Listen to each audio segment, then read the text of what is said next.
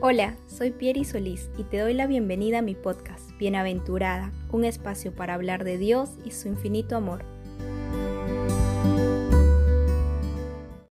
En el episodio de hoy hablaré de examinando el corazón orgulloso.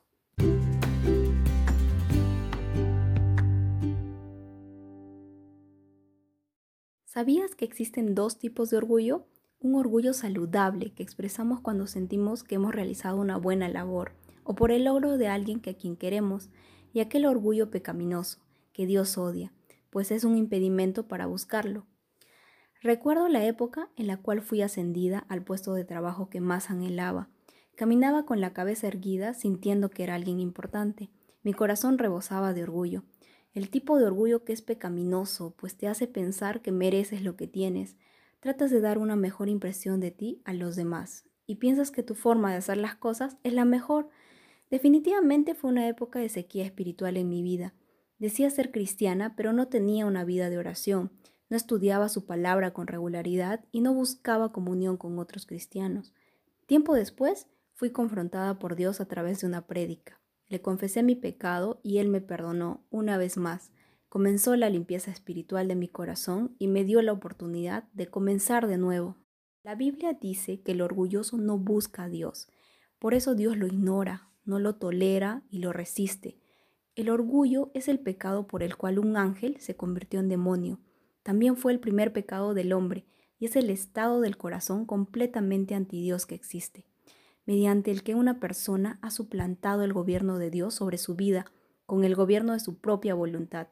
En lugar de depender enteramente de Dios, como era su designio, un corazón orgulloso ahora se ve a sí mismo para decidir qué es lo bueno y lo malo para él.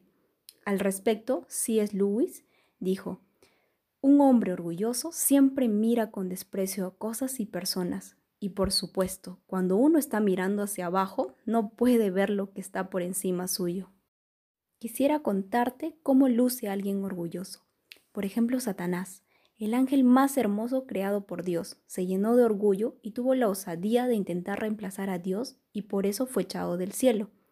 Y alguien sumamente humilde, Jesús, quien siendo Dios no se aferró a su deidad, sino que se rebajó voluntariamente y tomó la naturaleza de siervo, se hizo semejante a nosotros, se humilló a sí mismo y fue obediente hasta la peor muerte que pudiera existir, la cruz. Si alguien podía exigir que le rindieran honor y gloria, era él, pero vino al mundo de la forma más humilde posible. Vivió austeramente a pesar de ser el rey más poderoso que jamás haya existido.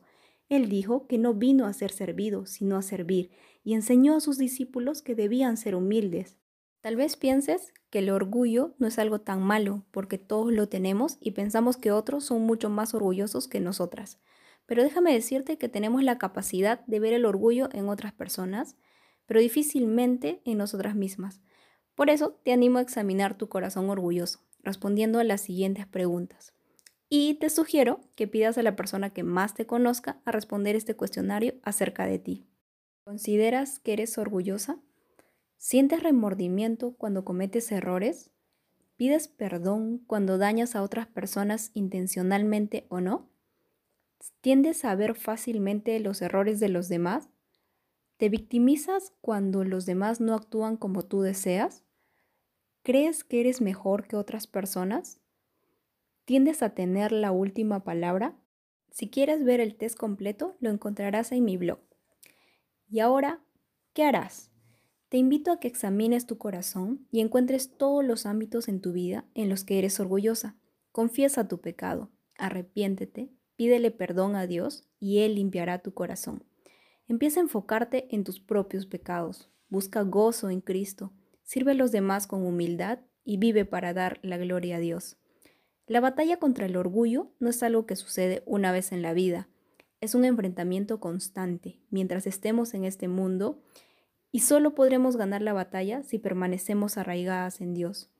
Es mi oración que este artículo te confronte con tu pecado y empiezas a vivir en humildad como Jesús.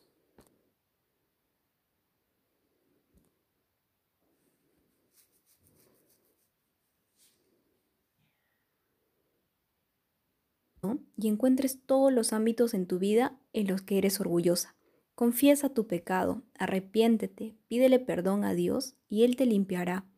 Empieza a enfocarte en tus propios pecados. Busca gozo en Cristo, sirve a los demás con humildad y vive para dar gloria a Dios. La batalla contra el orgullo no es algo que sucede una vez en la vida, es un enfrentamiento constante mientras estemos en este mundo y solo podremos ganar la batalla si permanecemos arraigadas en Dios.